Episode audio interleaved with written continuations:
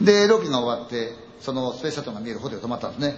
そこの最上階にはバーがあるんですよ。長いカウンターがあって、カウンターの向こうが建物ね、要するにボーイさんが立ちますわね、後ろはずーっとガラス張りなんですよ。それどういうことかというと、眼下にスペースシャトルが見えるんですよ。夜になると、こうイルミネーション、電気をつけて、ザーッと。と、ホテルから見るとちょうどそれが地上の銀河のように見えて綺麗なわけですよ。で、それを見ながらこう一杯いただけるという、そういうバーなんです。他に店がなかったんで、結果的に僕らその、バーに上がったんですよね。番組のスタッフと一緒に。飲んでたんですよ。そしたらそこの支配人とボイさんが来て、稲川さんなんか感じませんか？って言うんですよ。うん？だから私は別に俺感じないけどねって、そうですか、ここいるような気しませんって。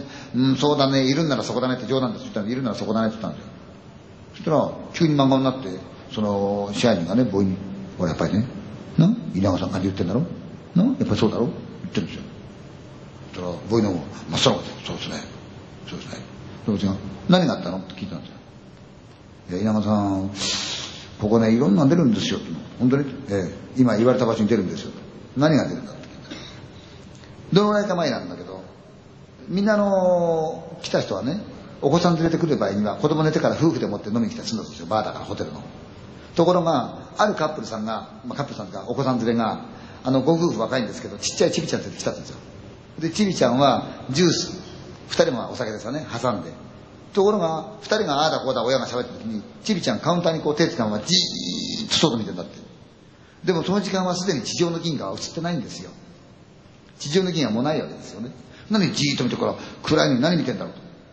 ええ、バーの中の方が明るいですから、結果的にはバーの景色が映るわけだ、向こうへね。それをじーっと見てから、うん、なんか見てんだなと思った。僕何見てんのってひょってやったら、ガラスに映ってる自分を見てるらしいんで、ああ、そうか、ガラスに映ってる自分を見てんだなと思って。それであだこうだしたくてこっち見たら、他にも客いますからね。坊やまだじーっと向こう見てなって。すごい真剣に見てる。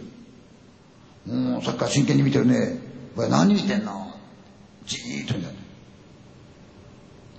気にはしなかったんだけど、あんまりじーっと見てるもんだから、ん？ねえ坊や何見てんの？坊やがじーっと見ているそのガラスの景色。